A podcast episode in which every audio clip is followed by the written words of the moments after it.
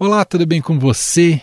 Antes da gente começar o podcast de hoje, um breve recado. Se você achou estranho não termos o Poder em Pauta hoje, não se preocupe. Ele chega amanhã, num episódio de sábado, em que vamos analisar as últimas movimentações das campanhas dos presidenciáveis Lula e Bolsonaro e também analisar o último debate da TV Globo. Nessa sexta-feira tem o um debate e amanhã a gente traz uma análise sobre ele. Então, amanhã é o dia do Poder em Pauta. Agradeço a sua compreensão e um bom episódio para você.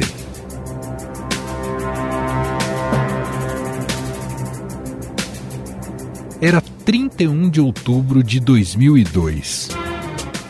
Os noticiários brasileiros informavam que um casal havia sido assassinado de forma violenta dentro de sua casa num bairro nobre da cidade de São Paulo. Um mistério para a polícia paulista, o assassinato de um casal dentro de casa num bairro nobre de São Paulo. A polícia não descarta a hipótese de assalto e levanta uma suspeita. Que entrou na casa poderia ser um conhecido da família. Os vizinhos não ouviram nenhum barulho. A única testemunha diz que viu a filha do casal entrar com o carro à noite e sair meia hora depois.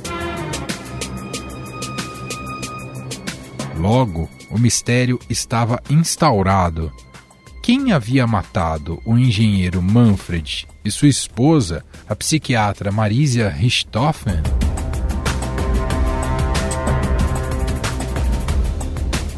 Manfred e Marisia foram mortos de madrugada com golpes de barra de ferro enquanto dormiam.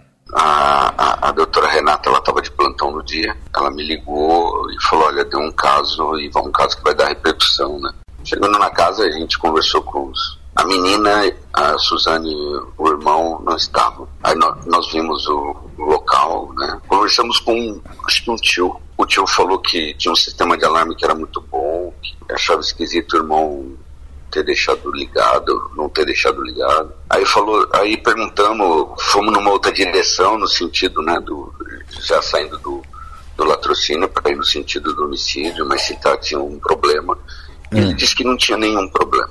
Ele disse que não tinha nenhum problema, que a família vivia bem, mas que as discussões que se davam eram muito por conta do namoro que a menina tinha, mas isso daí já tinha é, é, parece que estava superado isso. Eu, eu já sabia que a menina estava na casa do namorado, né? Eu, junto com a equipe, nós fomos para casa do namorado. Quando nós chegamos na casa do namorado, o que me chamou a atenção é que eu olhei no dedo dela, ela estava com aliança de noivado.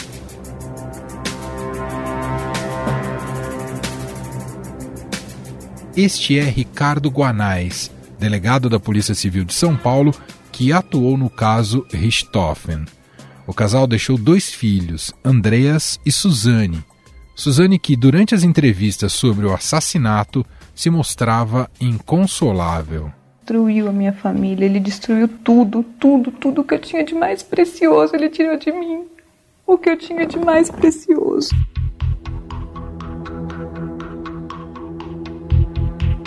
No entanto, o que se desdobrou ao longo dos dias foi uma história que envolvia amor e crime. A investigação conseguiu apurar que o assassinato foi planejado e executado pela filha mais velha do casal.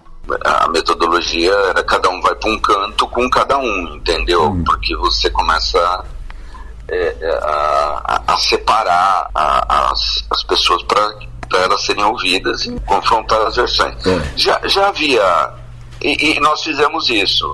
As versões elas começaram a ser confrontadas. Haviam pequenos buracos, hum. mas ela, foi uma, eles construíram uma versão, a princípio, uma, uma, uma boa versão, uma versão é, que, que não dava elementos naquele momento para hum. que a gente é, é, é, afirmasse e, e acusasse eles da autoria do crime naquele momento. Eles haviam vivido um mundo de sonhos porque o pai tinha viajado, o pai tinha ido para a Europa é. e o pai estava, tinha voltado recentemente.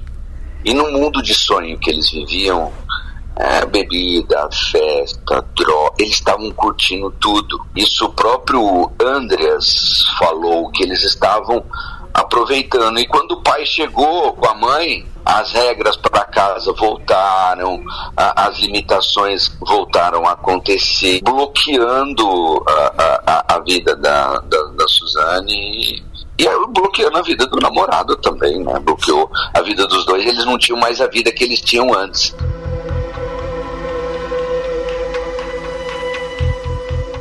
A estudante de direito Suzanne von Richthofen, na época com 18 anos, contou com a ajuda do namorado Daniel Cravinhos e do irmão dele, Christian Cravinhos. As investigações chegaram ao fim quando, uma semana depois, os três confessaram. A polícia de São Paulo desvendou o assassinato do casal von Richthofen. A filha dele, Suzane, disse que planejou o crime por amor ao namorado. Para a polícia, Suzane disse que o motivo seria a desaprovação dos pais sobre o relacionamento com Daniel, além de usufruir da herança deixada por eles. A Suzane mostrou-se uma pessoa fria, impetuosa, até calculista e que demonstrou ter grande raiva dos pais.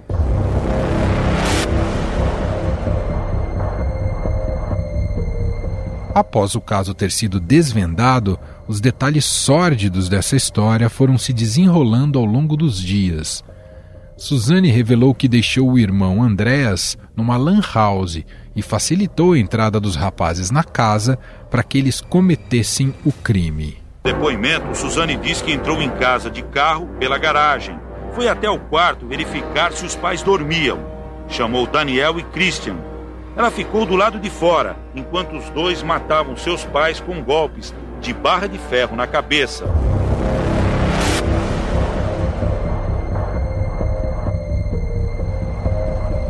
A cena do crime foi modificada para que tudo indicasse tratar-se de latrocínio, roubo seguido de morte. Mas o erro de um dos autores do assassinato mudou o rumo da história. Com o dinheiro roubado, Christian comprou uma moto, o que fez com que a polícia suspeitasse do envolvimento dele. Suzane e os irmãos Cravinhos foram denunciados por duplo homicídio triplamente qualificado e tiveram suas prisões preventivas decretadas. Suzane esperava no corredor enquanto os dois rapazes matavam os pais dela com pancadas na cabeça. As barras de ferro usadas no crime foram feitas à mão por Daniel na casa dele. Mais uma prova de que o crime foi premeditado. A própria Suzane revela. Desde agosto, ela e Daniel vinham planejando o assassinato.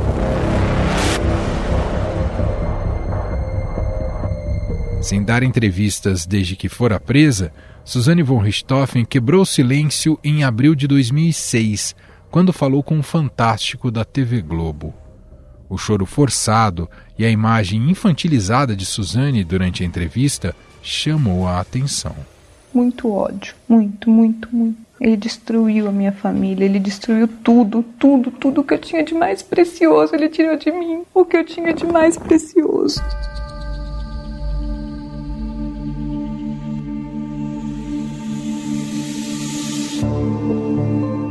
O que os advogados dela não esperavam é que as câmeras do programa captaram tudo o que tinha sido armado pela sua equipe de defesa.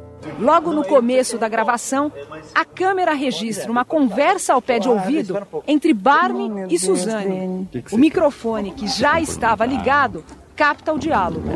Ele orienta Suzane a chorar na entrevista. Fala, um beijo, fala. Não vou conseguir. Inicialmente, o julgamento de Suzane von Richthofen e de Daniel e Christian Cravinhos foi marcado para o início de junho de 2006, mas, por conta de manobras tanto da defesa dos irmãos Cravinhos quanto dos advogados de Suzane, o júri foi adiado. Ao julgamento cancelado no mês passado, porque os advogados dos Cravinhos não compareceram ao plenário e o de Suzane se retirou na hora do julgamento. O julgamento foi remarcado para 17 de julho de 2006. Foram cinco dias de depoimentos e debates entre acusação e defesa que ganharam destaque nos principais telejornais do país. Mais de três anos depois do duplo homicídio, Suzane von Richthofen e os irmãos Cravinhos vão ser julgados pelo assassinato dos pais dela. O Tribunal do Júri está reunido em São Paulo para decidir o futuro dos autores do crime que chocou o país.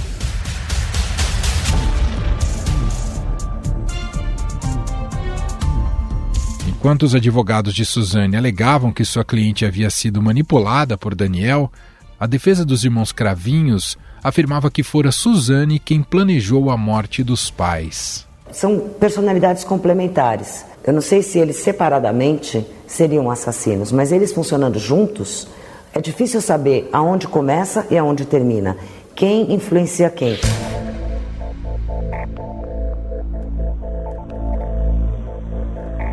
Esta é Ilana Casoy, criminóloga, roteirista e escritora que acompanhou de perto o caso.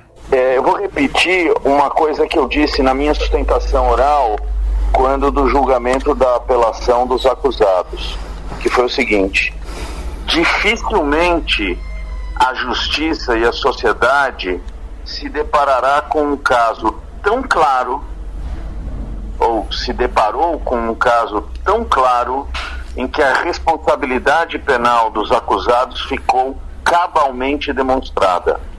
A polícia fez um trabalho exemplar, os réus confessaram na polícia e confessaram em juízo. É, é. verdade que eles é, é, procuraram mitigar, amenizar os fatos, dizendo que a, a Suzane teria sofrido violência por parte do pai, hum. mas isso nunca se provou. É. Na verdade, era mais uma escusa para tentar justificar a barbaridade. E tanto é verdade que é uma escusa que o irmão mais velho do Christian, cujo nome agora me escapa, é. ele, ele, ele comprou uma moto ninja logo após o crime com o dinheiro é, que ele furtou da casa. E é um caso exemplar da atuação do sistema de justiça brasileiro, sem tortura, sem violência, tudo feito às claras, com uma investigação ampla e detalhada a respeito dos fatos, me permite hoje, 20 anos depois, dizer que a condenação é, é, é a pura expressão da justiça.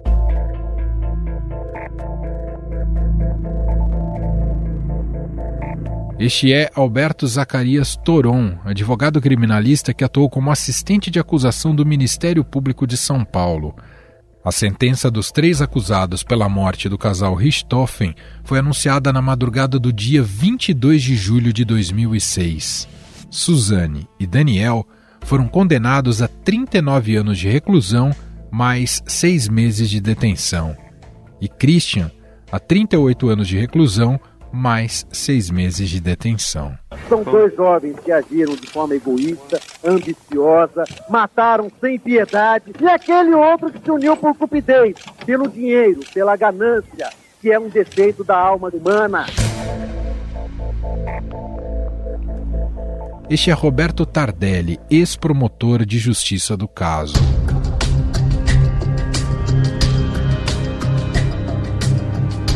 Hoje, Suzane cumpre pena em regime semiaberto na penitenciária feminina de Tremembé e foi autorizada a fazer o curso de biomedicina em uma universidade da região.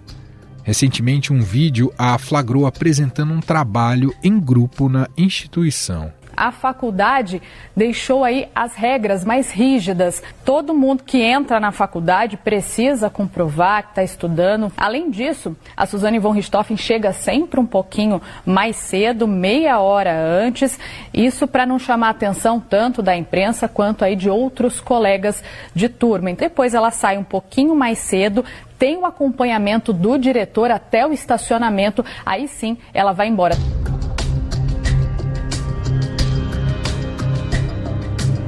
Daniel Cravinhos, namorado de Suzane na época, conseguiu passar para o regime aberto em 2018, podendo cumprir o restante da pena em liberdade. Seu irmão Christian permanece em regime fechado após ser preso novamente por agredir uma mulher em um bar em Sorocaba, no interior de São Paulo, durante uma saída temporária. A polícia de São Paulo prendeu ele com munição, que ele não podia estar portando, e ele também foi preso por ter batido numa mulher e ter tentado subornar policiais. Como esse, não, não houve nada igual. É. A filha é a líder da matança dos pais, de uma forma cruel. O- Os pais agonizaram, não é? Isso foi muito, muito cruel, não é? A forma pela qual eles foram mortos, ela que dormia, os pais que dormiam de porta aberta, como muitas vezes eu mesmo fiz, esperando os filhos para ver se o filho chegou bem.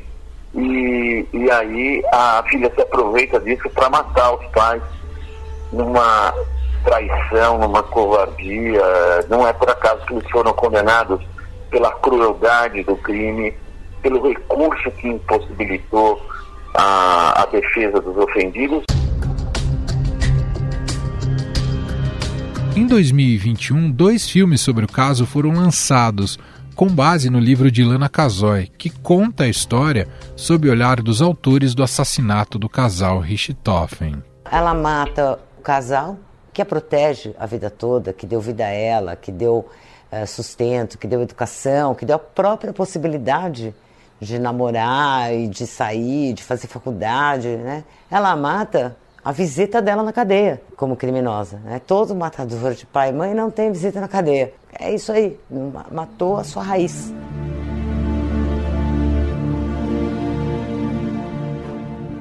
A menina que matou os pais mostra o papel de Suzane no crime. Já o menino que matou meus pais revela a versão de Daniel Cravinhos. Sei que o Daniel conta uma história completamente diferente. Hoje eu sei que ela conta uma história totalmente diferente. Imagina se o avião dos seus pais cai na volta. A gente finalmente ia ter esse paraíso aqui. Eu achava que ele queria matar meus pais por amor. Eu não sei como é que eu pude me deixar levar por ela. Quem acompanhou de perto esse caso ao longo dos anos foi o repórter do Estadão José Maria Tomazella. O jornalista ouviu personagens dessa trágica história para a reportagem especial sobre os 20 anos do assassinato. Aliás, alguns dos depoimentos que você ouviu até aqui foram colhidos recentemente por ele, mais especificamente de Ricardo Guanais, delegado da Polícia Civil de São Paulo, e de Alberto Zacarias Toron, advogado criminalista que atuou como assistente de acusação do Ministério Público de São Paulo. O que explica esse crime ter sido tão marcante na crônica policial brasileira? Como estão os principais envolvidos, Suzane e os irmãos Cravinhos? Conversamos sobre esses e outros temas com o próprio Tomazella. Tomazella, tudo bem? Muito obrigado por nos atender por aqui. Eu agradeço. Tomazella, por que, que esse crime é tão marcante e por que ele ainda mexe tanto com a sociedade? Então, é, é um crime que ficou marcado na história, né, da, na crônica policial brasileira, pelas circunstâncias que envolveram, né? Um crime que inicialmente foi tratado como uma latrocínio, né? O casal foi morto em sua cama quando dormia, né? E a casa estava revirada e haviam desaparecido joias, dinheiro. Então, estava o cenário perfeito de um crime de latrocínio mas logo começaram a aparecer algumas, algumas lacunas e a investigação foi bastante feliz e ágil, né? Quer dizer, tem um delegado, um dos delegados que participou dessa, dessa investigação, o doutor Ricardo Guanais, disse que o crime já podia ter sido rachado naquela mesma noite ou no dia seguinte. Porém, eles só obtiveram a confissão do Christian Cravinhos de que o crime tinha sido arquitetado pela Suzane, a filha do casal, uma semana depois. Houve uma cautela da polícia de, de preservar ao máximo os filhos, né? Quer dizer, no caso em que os pais são assassinados, um provável latrocínio, ali aquela condição de órfão da, dos dois filhos, né? A polícia trabalhou com muita cautela antes de, de, fazer a acusação, que só foi feita mesmo depois que houve a confissão. Então, é um crime que, chocante, porque mais jovem, né, na época com de 18 para 19 anos, que tinha tudo, e no aspecto financeiro bastante mimada pelos pais, mas também no, no outro aspecto ela controlava demais, porque ela queria, conheceu o, o Daniel Cravinhos, um rapaz na época com 21 anos, aeromodelista, se empolgou com ele, começou a gostar muito dele. Só que os pais viram que havia uma certa diferença de, de nível social e barraram esse namoro, né? Esse foi o motivo por ela ter arquitetado a morte do casal. Tomazella, e como é que está a atual situação penal da Suzane von Richthofen? A Suzane ela foi condenada a 39 anos e seis meses de prisão, porque além do, do, duplo homicídio, entraram algumas qualificadoras, né, que é o motivo torpe, né, a forma brutal com que eles foram mortos, golpes de porrete, né, tudo isso arquitetado por ela e combinado com os irmãos, né, e também a, o fato dela ter surpreendido o casal dormindo, quer dizer, sem dar chance de defesa para as vítimas. Então, ela acabou pegando 39 anos e seis meses de reclusão. Durante o período em que ela esteve presa, a maior parte do tempo no presídio feminino de Tremembé, ela teve sempre um bom comportamento. Mais que isso, ela trabalhou na prisão. Ela, durante todo esse período, trabalhou na prisão. Então, ela conseguiu não só a remissão da pena, como também sair para o regime semiaberto. Ela teve essa progressão, se não me engano, em 2015 e 2016. Está atualmente cumprindo pena no regime semiaberto. A Suzana, inclusive, ela fez várias tentativas de estudar fora da cadeia, né, da prisão, e no ano passado ela conseguiu e está atualmente cursando uma universidade em Taubaté, fazendo curso de biofarmácia é, nessa universidade. É, ou, ou, seja, ela sai durante, durante o período do, de estudo, né, à noite, e com a condição de voltar para dormir na, na, na, prisão. Esse aspecto é bem interessante, Tomazella. O que, que você pode dizer para a gente? Eu sei que sempre se falou muito sobre isso, sobre o perfil de Suzane von Richthofen, como como ela é. O principal promotor do caso, o doutor Ricardo Tardelli, né, que atualmente é, já, já aposentou e é advogado, né, durante o, o, julgamento ele apontava a Suzane como uma pessoa fria e amoral, não, não tinha freios é, éticos e morais, né? Agora, ele, 20 anos depois, ele continua afirmando que ela ainda é uma pessoa complicada para se conviver na sociedade uma pessoa muito fria, muito calculista, e ele até me disse que não se surpreenderia se ela voltasse a fazer algo chocante. Então, isso dá mais ou menos a dimensão do.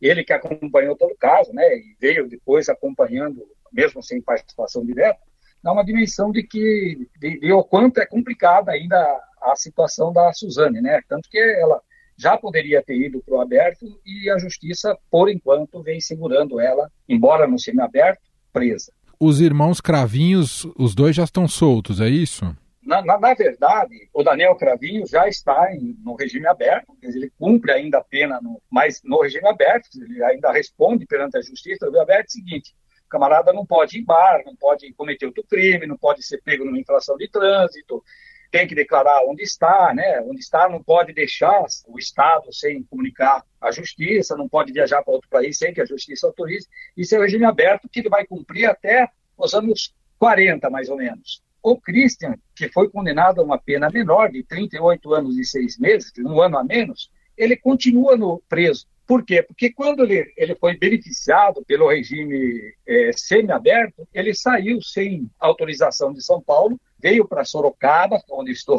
nesse momento, e aqui ele foi apanhado após uma briga com a, a mulher que estava com ele, ele acabou brigando com a mulher, os vizinhos chamaram a polícia porque ele estaria agredindo essa mulher, e ele estava com uma munição ilegal. A arma não foi encontrada, mas munição sim, e a munição também dá porte de arma. Por isso ele foi, recebeu mais uma condenação e atualmente está em regime semiaberto, mas ainda com essa condenação para cumprir. Dizer, ele já poderia ter evoluído para o aberto, mas continua preso. E no caso do, do irmão da, da, da Suzane, o, o que, que você apurou? Como é que está a vida dele atualmente, Tomazel? Ele evita de toda forma qualquer contato com a imprensa. Nós pedimos a reportagem através de pessoas que são do relacionamento dele. A, a palavra que nos, nos disseram, ele fica aterrorizado quando é procurado por jornalistas. Ele, ele, passou a levar uma vida muito discreta depois da morte da, dos pais, né? Ele ficou sob os cuidados do tio dele, Miguel Abdala, que é médico em São Paulo, bastante conhecido, e se destacou nos estudos. Ele conseguiu ser aprovado no curso de Química da USP, Universidade de São Paulo, né? Concluiu o curso de graduação, imediatamente depois fez mestrado e atualmente ele já concluiu o doutorado. Ele é, é doutor Andrea. famílias. Só que ele continua levando uma vida muito discreta. A última vez que ele esteve no noticiário foi no ano passado, quando ele foi encontrado lá meio maltrapilho após ter pulado no quintal de uma pessoa e acabou indo para um hospital. A polícia o abordou tudo e ele estava sob um, um surto psicótico, mas segundo o resultado do, do exame toxicológico, ele não ingeriu nenhuma substância psicoativa, dizer, ele deu negativo o exame toxicológico. É mais a cabeça mesmo.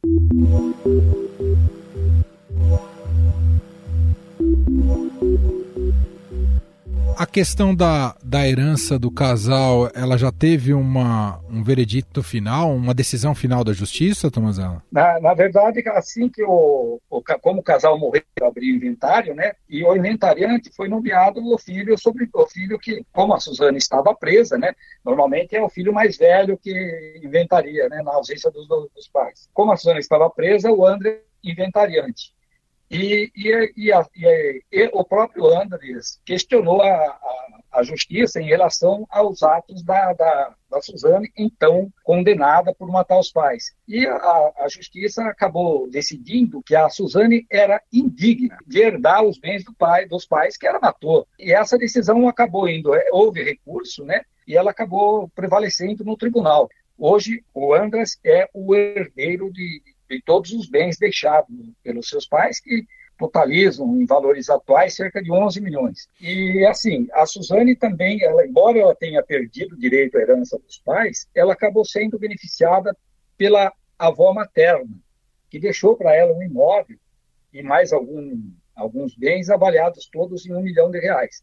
Isso a justiça não impede, quer dizer, é, ela fez uma doação para a neta, é, obviamente está dentro da lei. E Tomazella, nessa sua reportagem especial né, para essa, essa data dos 20 anos desse brutal assassinato, eu sei que você também conversou com investigadores, enfim, quem teve envolvido na apuração do caso lá no ano de 2002. O que, que você ouviu deles? Qual que é o diagnóstico deles sobre esse caso 20 anos depois? Bom, chamou a atenção, isso foi colocado tanto pelo delegado eh, José Nazi quanto pelo doutor Ricardo Guanais, outro delegado que também participou da apuração do crime, a frieza da Suzane. A Suzane, ela, ela assim, fez de tudo para parecer culpada, porque ainda na noite do crime, lá durante o interrogatório, lá na DHPP, não é? Ela estava muito à vontade com o namorado, Clavinhos, trocando beijos, quer dizer, enquanto o André estava lá desesperado, chorando, ela estava conversando, cochichando com o namorado, trocando beijinhos e colocando a perna dela sobre as pernas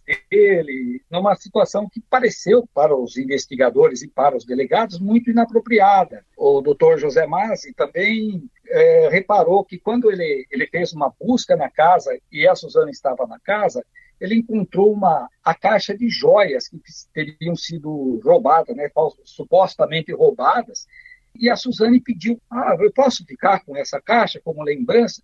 E ocorreu para ele, poxa, ela está querendo a caixa porque ela sabe onde estão as joias. Então, não houve roubo. Ela quer a caixa de volta para guardar as joias.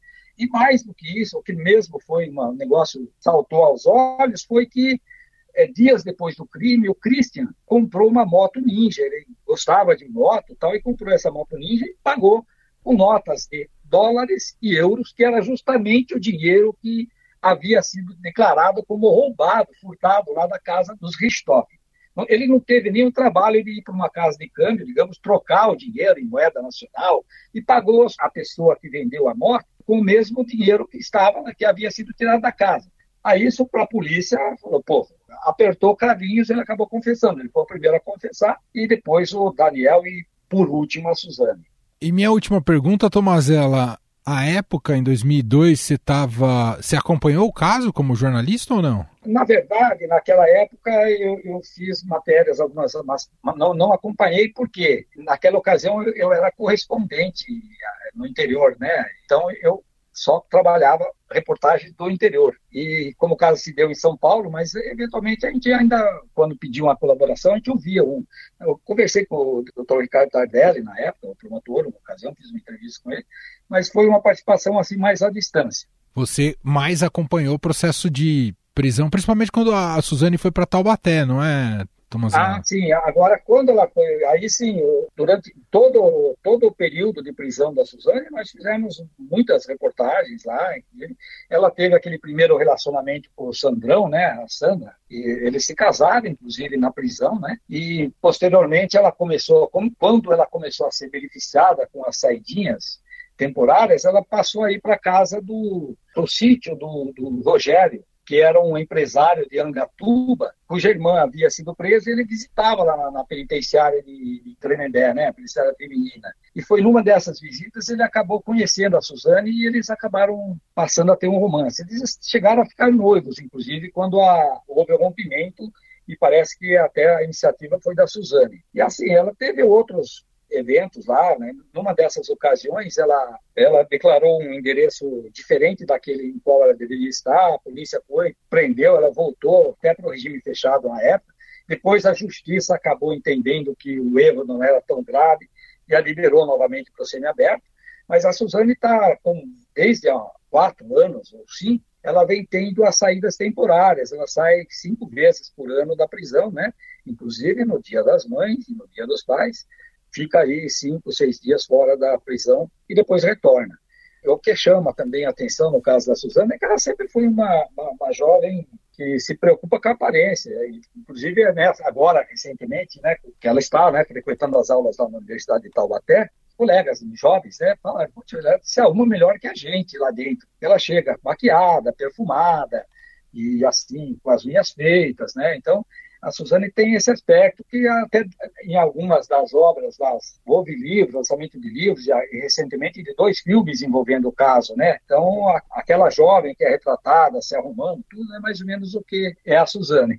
E quando ela sai da cadeia, ela normalmente fica. É que você até relatou que ela tem ido muito à faculdade, mas em geral as saidinhas dela da cadeia ela fica mais reservada, não, não fica em espaços públicos, né? Porque imagino que é um risco considerável para ela, não é? Não sei se você se lembra, ela teve dois, duas entrevistas que ela deu que não caíram, não repercutiram mal. Uma delas, aquela entrevista do Ao Fantástico, em que ela estava sendo orientada pelo advogado para chorar, etc. E o áudio da, já estava ligado e vazou. E aí, desde então, ela tem sido extremamente avessa a entrevistas.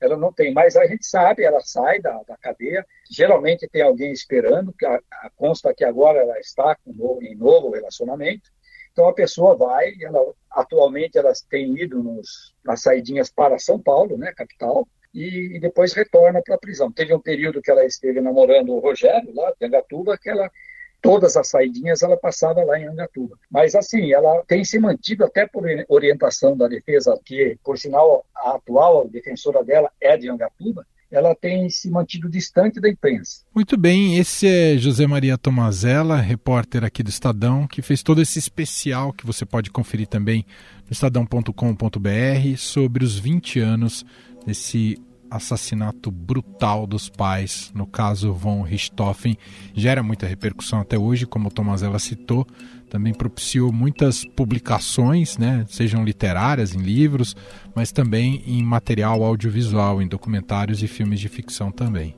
Tomazella, muito obrigado aqui pela conversa. Eu que agradeço. Estadão Notícias.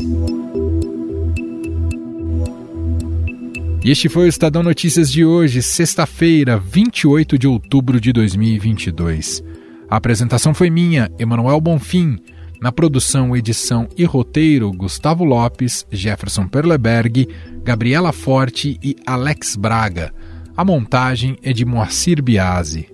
Escreva pra gente no e-mail podcast@estadão.com. Então só lembrando, a gente volta amanhã com Poder em Pauta, neste sábado, com Poder em Pauta, falando sobre a reta finalíssima das eleições.